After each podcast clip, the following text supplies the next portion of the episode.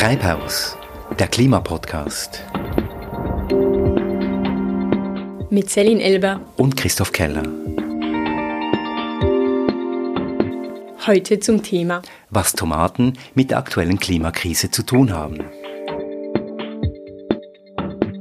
Wir haben für euch, wie immer, viele Fakten, aber auch viele Fragen. Diese Fragen gehen heute an zwei Expertinnen, an Vivian Fischer, sie forscht zu Konsumentscheidungen an der Fachhochschule Nordwestschweiz und an Raphael Schilling, er ist Nachhaltigkeitsverantwortlicher bei Coop. Wir streben eigentlich an, dass wir in der Schweiz, wenn wir Waren beziehen aus Gewächshäusern, dass die nachhaltig beheizt werden. Das heißt mit erneuerbaren Energieträgern. Und das wird einen riesen Impact generieren. Und ja, wir bringen die Hinweise, was konkret getan werden kann, getan werden muss, im letzten Drittel von Treibhaus, der Klimapodcast. Christoph, wann hast du denn das letzte Mal Tomaten gekauft? Ja, ich habe früher tatsächlich ab und zu auch im Winter Tomaten gekauft und muss sagen, seit ich jetzt zu diesem Podcast recherchiere, habe ich darauf äh, verzichtet. Denn die Zahlen sind sehr äh, sprechend. Kaufe ich Tomaten aus einem inländischen Gewächshaus, dann kaufe ich gewissermaßen zu diesem Kilo Tomaten 9,2 Kilo CO2 äh, mit dazu. Das müssen wir äh, dazu rechnen. Das sind die Ergebnisse einer Studie der ETH bereits im Jahr 2016. Ja, da wird die Einkaufstasche plötzlich sehr schwer. Du hättest dir ja etwas Mühe geben können. Du hättest ja Bio-Tomaten kaufen können, wenn du schon Tomaten kaufen musst. Bio ist eben auch nicht besser, weil Bio eben auch aus dem Treibhaus äh, kommt. Wir kommen noch auf die genauen Zahlen. Vielleicht ein Hinweis noch, ich hätte sogar Flugware von den Kanarischen Inseln kaufen können. Mit 7,2 Kilogramm CO2 pro Kilo Tomaten wäre ich da besser gefahren als mit Tomaten aus dem Treibhaus.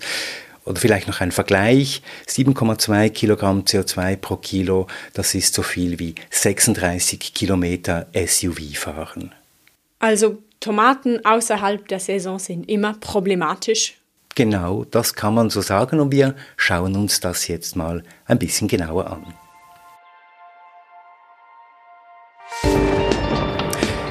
Die Schweiz ist wie alle anderen europäischen Länder auch ein Tomatenland. Tomaten sind die zweitmeist gekauften Gemüsesorten. Tomaten ist immer verfügbar, sommers und winters. Der Tomatenkonsum in der Schweiz beträgt pro Jahr über 196.000 Tonnen. Ja, und daran haben wir uns dann gewöhnt, wenn wir einen Laden betreten, stehen da Tomaten, auch in Dosen im Regal. Wir kaufen die fast jeden Tag, obwohl auf ein Kilogramm Tomaten fast 10 Kilogramm CO2 kommen außerhalb der Saison. Warum ist das so? Ja, das ist interessant. Warum sind wir so äh, bedenkenlos? Warum nehmen wir das eigentlich so in Kauf? Vielleicht noch eine Zahl. Die CO2-Intensität einer Tomate saisonal verglichen mit einer nicht saisonalen Tomate erhöht sich um den Faktor 250. Das heißt, eine nicht saisonale Tomate hat 250 mal mehr CO2 auf dem Buckel als eine saisonale Tomate. Ja, Treibhäuser sind ein Problem, ob sie nun in Spanien stehen oder in der Schweiz, weil sie in der Regel mit fossilen Brennstoffen geheizt werden und das macht dann den großen Teil des CO2s aus. Über diese Thematik habe ich mich mit Vivian Fischers unterhalten. Sie ist Senior Researcher an der Hochschule für angewandte Psychologie der Fachhochschule Nordwestschweiz. Sie hat viele Forschungen zu diesem Thema gemacht und in Fachzeitschriften wie Nature publiziert. Und meine erste Frage war, nebst dieser Problematik der Treibhäuser, worauf kommt es denn auch noch an, wenn wir den CO2-Abdruck eines Produkts wie eine Tomate berechnen? Bei Tomaten ist es so, dass die Saisonalität sehr wichtig ist. Und Saisonalität bestimmt, ob ein äh, Gemüseprodukt jetzt auf dem Feld offen wachsen kann oder äh, im, im Gewächshaus produziert werden muss oder sogar nicht mal äh, in der Schweiz produziert werden kann, aber zum Beispiel aus Südamerika importiert werden muss und dann Damit verbunden hängt dann auch den Transport. Sobald es über See kommt, müssen Frischprodukte mit dem Flugzeug kommen und das ist natürlich sehr belastend für die Umwelt. Dann kann es zum Beispiel noch es wird wie Verpackung eine Rolle spielen. Es gibt Produkte, die sehr gut geschützt werden müssen und deswegen mehr, ein bisschen mehr Plastik brauchen um in der Verpackung. Ähm, aber wenn wir das auf Ganze schauen, ist vor allem äh, Saisonalität äh, und äh, der Transport ist sehr wichtig. Auf die Saisonalität kommt es also an, auf den Transport. Ich habe dann Vivian Fischers gefragt, wie ist, denn, wie ist es denn so weit gekommen, dass wir uns tatsächlich an diese Tomaten im Regal auch im Winter gewöhnt haben? Ich denke vor allem die Konsumenten und Konsumentinnen, die sich nicht unbedingt für die Umwelt interessieren, die nehmen das einfach so an und denken, okay, wenn der Großverteiler mich das anbietet, dann ist es bestimmt gut und kann ich das jetzt auch kaufen. Dass die überlegen sich nicht, äh, was für äh, Einflüsse hat das auf die Umwelt. Sie vertrauen einfach den Großverteiler, äh, er bietet das an und dann ist es auch okay so. Was aber wollte ich wissen, was aber entscheidet eigentlich darüber, dass eine Konsumentin, ein Konsument sich für dieses Produkt entscheidet und nicht für andere? Faktoren wie Preis und Geschmack spielen natürlich eine sehr große Rolle. Und weil diese Faktoren gleich sind, dann schauen die äh, Konsumenten eher an, wo kommt es her? Kommt es aus der Schweiz? Dann ist es top, dann wird sofort das genommen. Kommt es von weiter weg, dann wird das Produkt genommen das aus einem Land, das aus der Nähe ist, also zum Beispiel aus Italien oder äh, Spanien. Das wird dann bevorzugt versus ein Produkt aus Afrika. So einerseits denke ich, dass diese Präferenz für eigenes Land daraus kommt, dass wir es gut kennen. Wir denken, dass wir die Hersteller, wir haben einfach viel Vertrauen auch in diese Hersteller, haben Vertrauen im, im System hier. Wir wissen, dass die Kontrolle über die Produkte sehr hoch, sehr gut ist. Und bei ausländischen Produkten weiß man es nicht so genau. Von Vertrauen spricht sie also immer wieder. Geht es darum? Ja, ich glaube, das Vertrauen ist hier wirklich äh, entscheidend. Ähm, der Vertrauen in die Großverteiler. Das können und müssen wir auch ein Stück weit haben, wenn wir da jeden Tag äh, einkaufen gehen. Wir können nicht alles selber entscheiden. Wir haben einfach nicht die Kapazitäten, um genau diese äh, äh, Berechnungen zu machen, wie viel äh, Umweltbelastung, wie groß ist die Umweltbelastung, welche Faktoren spielen eine Rolle. Wir kennen sie nicht mal und dann auch noch die Berechnungen machen, das ist einfach viel zu kompliziert. Und wir müssen andere Quellen vertrauen können, andere Informationen, äh, die also die bereits diese Entscheidung für uns treffen. Äh, und ähm, wenn bestimmte Instanzen gezeigt haben, dass sie das gut machen können, dann übernehmen wir einfach diese Informationen und vertrauen sie. Und dieses Vertrauen gilt eben auch für Labels. Labels sind eigentlich für Konsumenten Entscheidungshilfe, sehr wichtige. Meistens sind so äh, kleine Kennzeichnungen, Bio und äh, schöne Farbe dazu. Äh, sobald solche Labels bekannt sind, denken Sie an äh, zum Beispiel BioSwiss, ein sehr bekanntes Label natürlich in der Schweiz. Und wir aus den Medien oder aus Erfahrungen wissen, dass das auch stimmt, dass wenn da ein Bio-Swiss-Label drauf ist, dass es auch wirklich ein, Bio, ein gutes Produkt ist, dann vereinfacht das unsere Entscheidungen beim, beim nächsten Ankauf. Sobald wir das Label sehen, denken wir, ach gut, das nehme ich. Der Nachteil könnte sein, dass die Informationen, die auf dem Label stehen, verallgemeinisiert werden. So eigentlich ist das Bio-Swiss-Label bedeutet nur, es kommt aus biologischer Landwirtschaft. Aber viele Konsumenten verallgemeinisieren das nach, es ist ein sehr gesundes Produkt. Für die soziale Nachhaltigkeit ist es auch sehr gut. Und das bedeutet es eigentlich nicht. Also in der Psychologie nennen wir das ein Halo-Effekt. Das heißt, es strahlt, das Label strahlt eigentlich noch aus, dass es noch andere gute Qualitäten hat, die es eigentlich nicht hat. Der Halo-Effekt also ist sozusagen ein Vertrauensüberschuss ja, genau. Und heißt das, äh, fragte ich äh, Vivian Fischers, heißt das, dass also so etwas wie eine CO2-Etikette sinnvoll wäre? Eine Etikettierung von Produkten mit dem Hinweis darauf, wie viel CO2 eben produziert wurde bei der Herstellung, beim Transport äh, dieses Produkts? Eine CO2-Etikette, die ja verschiedentlich im schweizerischen Parlament vorgeschlagen, aber vom Bundesrat abgelehnt wurde. Für die Konsumentinnen und Konsumenten, die sich dafür interessieren, denke ich, wäre das sehr hilfreich. Sie können dann entscheiden, okay, momentan ist mir die Belastung zu hoch, ich nehme lieber doch heute Blumenkohl anstatt Tomaten, als Beispiel. Ja, das würde ihre Entscheidung sicher helfen, aber das sind vor allem die interessierten Konsumenten. Und das ist, denke ich, noch ein ziemlich kleiner Anteil an Schweizer Konsumenten, der sich wirklich diese Informationen auch wünschen. Das Bewusstsein, dass die Umweltfrage wichtig ist, spielt also auch eine Rolle. Ja, das ist ganz entscheidend. Voraussetzung ist tatsächlich ein aktives Interesse an diesen Fragen, damit äh, so etwas wie ein richtiger Kaufentscheid auch passiert. Es braucht eine Sensibilität, denn man ist eben sehr schnell äh, mit dabei, um sich wieder äh, herauszureden. Ich denke, hier gibt es einen, einen sehr wichtigen Unterschied zwischen was sagen wir, dass wir wichtig finden und wie verhalten wir uns. Und beim Verhalten spielen natürlich auch noch andere Faktoren mit, zum Beispiel stimmt der Preis für mich, habe ich heute Lust auf ein anderes Gemüse als Tomaten oder, ist es wirklich wichtig, dass ich die heute kaufe? Was wollen meine Mitbewohner oder die, äh, die Personen, für die ich heute Essen zubereite? Das sind natürlich auch noch Wünsche, die berücksichtigt werden müssen.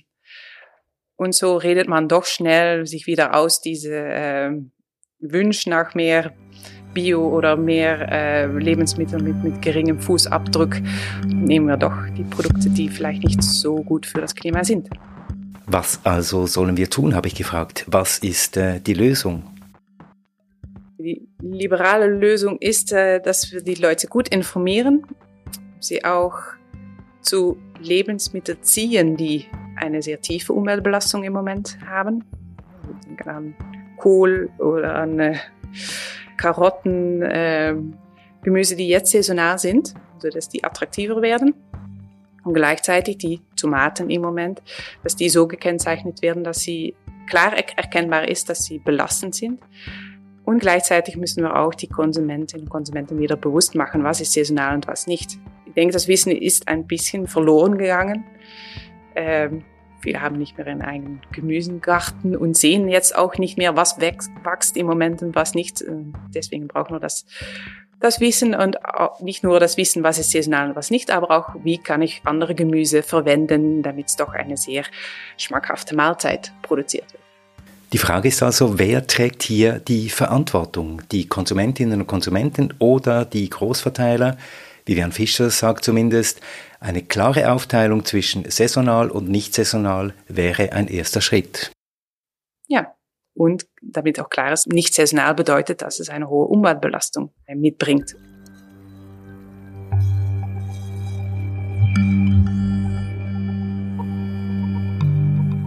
Eine neue Rayon-Gestaltung, das ist also der Vorschlag von Vivian Fischers.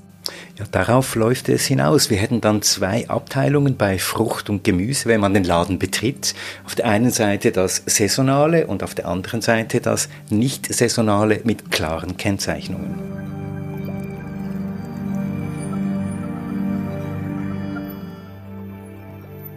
Und was tun da die Großverteiler? Die Großverteiler tun nicht nichts, sie bewegen sich. Ähm, CO2 ist ein großes Thema, aber wir bewegen uns hier nach wie vor in einem großen Reich der Freiwilligkeit, wie in vielen anderen äh, Bereichen auch. Viele Maßnahmen, die die Großverteiler heute ergreifen, sind eben freiwillige Maßnahmen und eben keine, die jetzt unmittelbar auf dieses Ziel hinführen würden, wo wir eben hin müssen, nämlich zu Netto Null.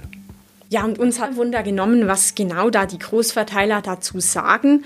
Simon Jecki hat für uns ein Gespräch mit Raphael Schilling, dem Projektleiter Nachhaltigkeit bei Coop Schweiz, geführt. Ich bin gerade vor zwei Tagen noch mal einkaufen in einem Laden vor euch und äh, Gemüse kaufen. Mhm. Ich schaue, dass ich meistens saisonal einkaufe und was man dann dort wo entgegengestaltet aus der ersten Reihe ähm, sind sie Tomaten, äh, Auberginen, ziemlich prominent präsentiert. Und ich habe mich gefragt, wie oft, wenn ich, wenn ich das sehe, eben auch bei anderen Grossverteilern, ist das, ist das überhaupt nötig, dass man so absolut nicht saisonale Produkte so stark im Mittelpunkt mhm. oder überhaupt anbietet? Es ist wirklich so, dass die Produkte auch gekauft werden. Das sieht man. Das ist ein, das ist ein sehr starkes Bedürfnis, auch im Winter, in der Wintersaison. Was für mich dann einfach ein bisschen relevanter ist, ist eben eigentlich auch, wie wird der ganze Transport gehandhabt. Also wenn man jetzt eine Tomate aus, sagen wir mal, Südafrika würde in die Schweiz fliegen, ist das sicher äh, für die Umwelt äh, überhaupt nicht sinnvoll. Aber wenn man sie jetzt relativ effizient mit einem LKW aus Spanien in die Schweiz transportiert, ist das, fällt das im Schnitt fürs Klima nicht wahnsinnig ins Gewicht. Also man könnte eben zum Beispiel für eine Korb Erdbeere, die man transportiert aus Südspanien mit dem LKW in die Schweiz, könnte man mit einem Privatauto genau etwa 200 Meter fahren. Das heißt, eigentlich wird es ein bisschen überschätzt, aber es ist natürlich sinnvoller, wenn man saisonal einkauft. Und für das haben wir also Saisonkalender, dass die Konsumenten können im Prinzip genau schauen, was hat wenn Saison in der Schweiz und dann entsprechend sich so verhalten im Laden. Ihr wollt ja bis 2023 CO2-neutral werden und auch hier in dem Zimmer, wo wir sitzen, hängt das äh, Ziel als Nachhaltigkeitsleitsatz an der, an der Wand. Wir senken den Energieverbrauch und schützen das Klima durch konsequente Reduktion des CO2-Ausstoßes. Bei dieser Strategie, welchen Stellenwert hat hier die Saisonalität von, von Gemüse und Obst? Ja, in diesem Kontext eigentlich gar keine, aber das hat eigentlich vor allem den Grund, weil wir CO2-Strategie ähm, also die CO2-Vision, die wir haben, auf betrieblicher Ebene formuliert haben. Das heißt, wir schauen einfach an, was hat Coop für einen CO2-Ausstoß für die Läden zum Beispiel. Und das hat auch den Grund, weil wir natürlich, oder das, was wir selber besitzen, können wir wirklich auch am besten beeinflussen. Also dort haben wir den grössten Hebel. Wir haben am Anfang von der Sendung gehört, dass gewissen Konsumentinnen, vielleicht vielen Konsumenten wichtig eigentlich wäre, saisonal einzukaufen. Sie würden dann mehr Aufmerksamkeit schenken, wenn sie wüssten wie, aber viele sind offenbar auch überfordert und kommen in Coop und wissen schlicht einfach auch nicht, was hat Saison, was hat nicht Saison, was ist äh, ökologisch problematisch und welches Gemüse weniger. Was kann Coop unternehmen, um den Leuten die Entscheidung zu vereinfachen, die Überforderung zu verkleinern? Also den Konsumenten, die so eine stellen, würde ich einfach empfehlen, kaufen sie Bioprodukte. Also jetzt konkret bei Coop, wenn Bio bei uns ist immer mit den Knospen auszeichnet. Das ist also die, das sind die Anforderungen von BioSwiss. Und dort ist eigentlich in, in den Anforderungen ist klar geregelt, das darf A nicht geflogen werden. Das ist mal klar. Da kann man Bio kaufen. Das ist sicher nicht geflogen. B, es darf grundsätzlich auch nicht beheizt werden. Es gibt so gewisse Vorgaben zu Frostschutz, die okay sind, aber nicht beheizt werden. Und dann darfst du eigentlich auch nur, also auf Erdbeere, aber einen gewissen Stichtag sind in den Läden. Das heisst, wenn du eigentlich Bio kaufst, dann machst du schon mal sehr viel Gutes für die Umwelt. Was wir auch noch haben, also wir zeichnen einfach alle Produkte aus, die geflogen werden, mit einem Sticker bei ihr.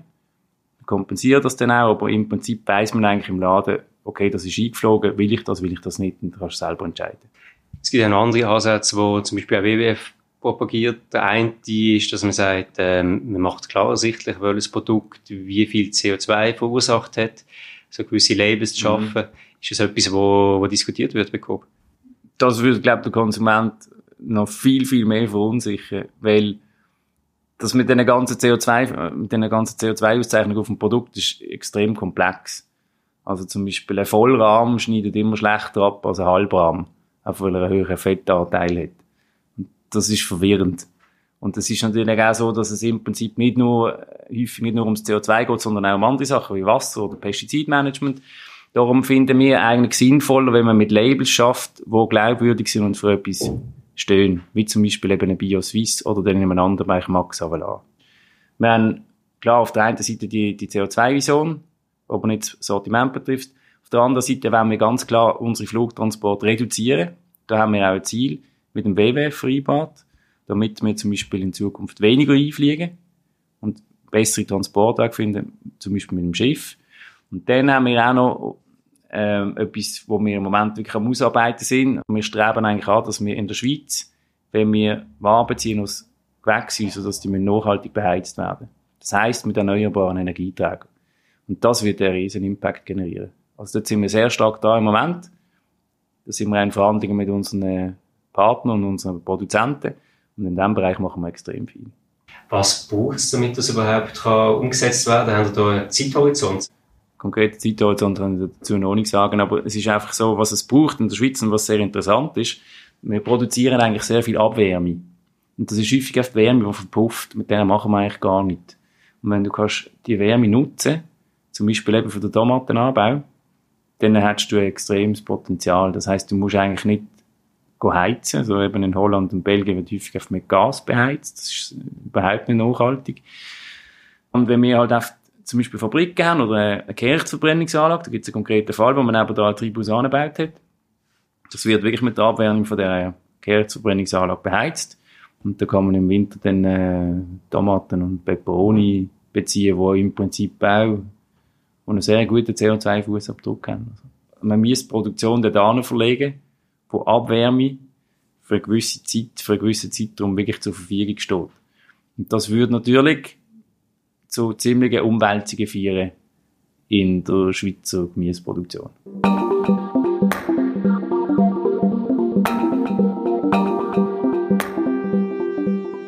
Danke Simon. Nur noch eine kleine Korrektur. Auch Biogemüse, auch Biogewächshäuser dürfen in der kalten Jahreszeit bis auf 10 Grad beheizt werden. So steht das in der Richtlinie von Bioknospe auf der Webseite von Coop.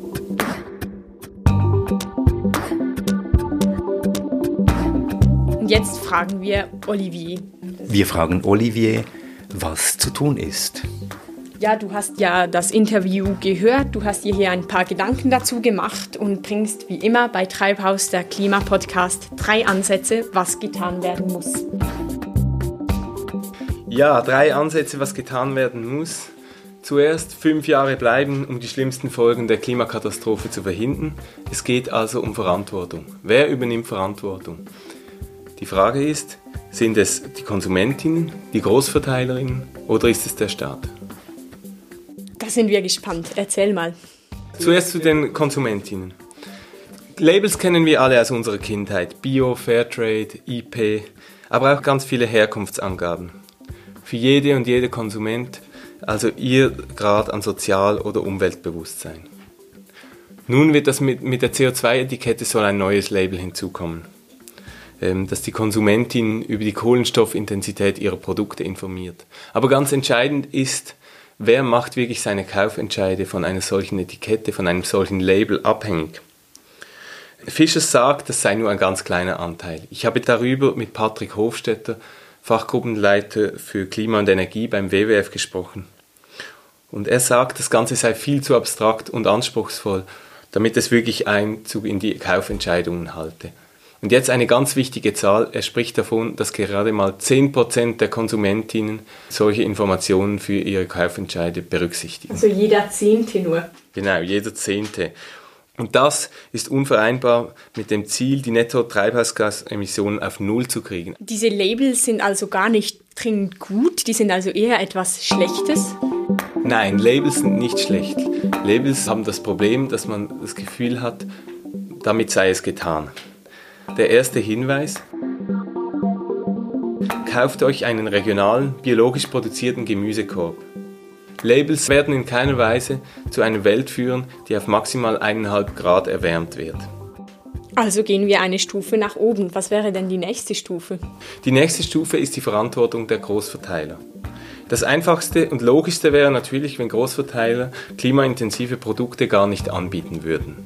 Es gibt sie nicht, niemand kann sie kaufen, damit wäre ein großer Teil des Problems geregelt. Nun liegt es aber in der Natur von profitmaximierenden Unternehmen, wozu Coop und alle Großverteiler in der Schweiz gehören, dass sie keine freiwilligen Anpassungen vornehmen werden, wenn es sich finanziell für sie nicht lohnt. Deshalb hat auch Schilling diese Möglichkeit gar nicht in Betracht gezogen. Das entscheidende Stichwort zur Intervention ist hier, ist hier Reputation, Ansehen. Es geht darum, wenn wir etwas tun wollen, geht es darum, das Ansehen der Großverteilerinnen anzukratzen. Und somit zum zweiten konkreten Hinweis.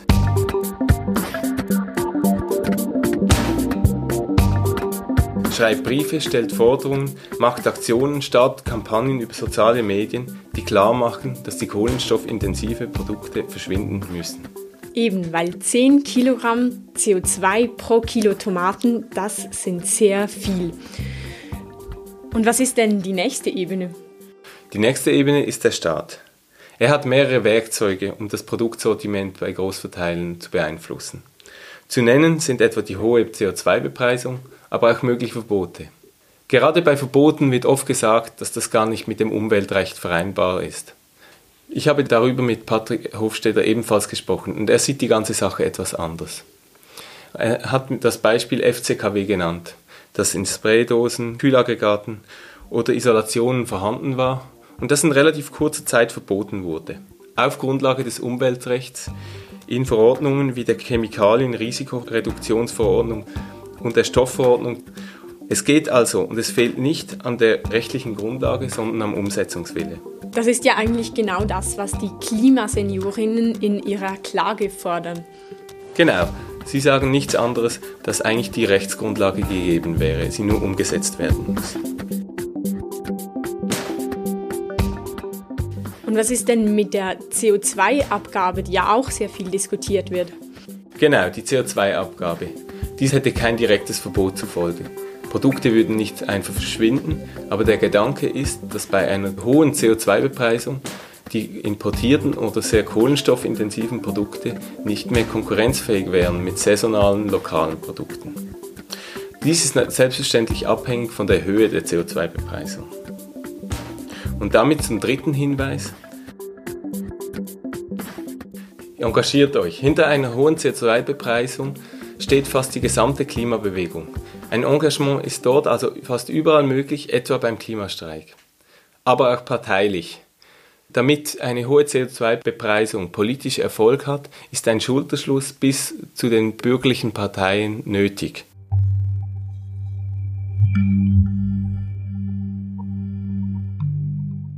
Danke, Olivier. Danke euch. Und das war's für heute. Nächstes Mal reden wir über Zement und Beton, den Stoff, aus dem unsere Häuser gemacht sind und was das mit dem Klima zu tun hat. Treibhaus. Der Klimapodcast, eine Produktion von Podcast Lab mit Simon Jäcki als Reporter. Olivier Christe hat für die Lösungsvorschläge recherchiert, mit der Unterstützung von Alexandra Baumgartner und Samuel Schläfli, der Musik von Lukas Fretz und mit Celine Elba und Christoph Keller. Ihr findet uns auf Spotify, auf iTunes und auf unserer Webseite www.treibhaus-derklimapodcast.ch. Und wenn euch dieser Podcast gefällt, wenn ihr Anregungen habt, Kritik und Ideen, dann schreibt uns unter info at treibhaus-derklimapodcast.ch.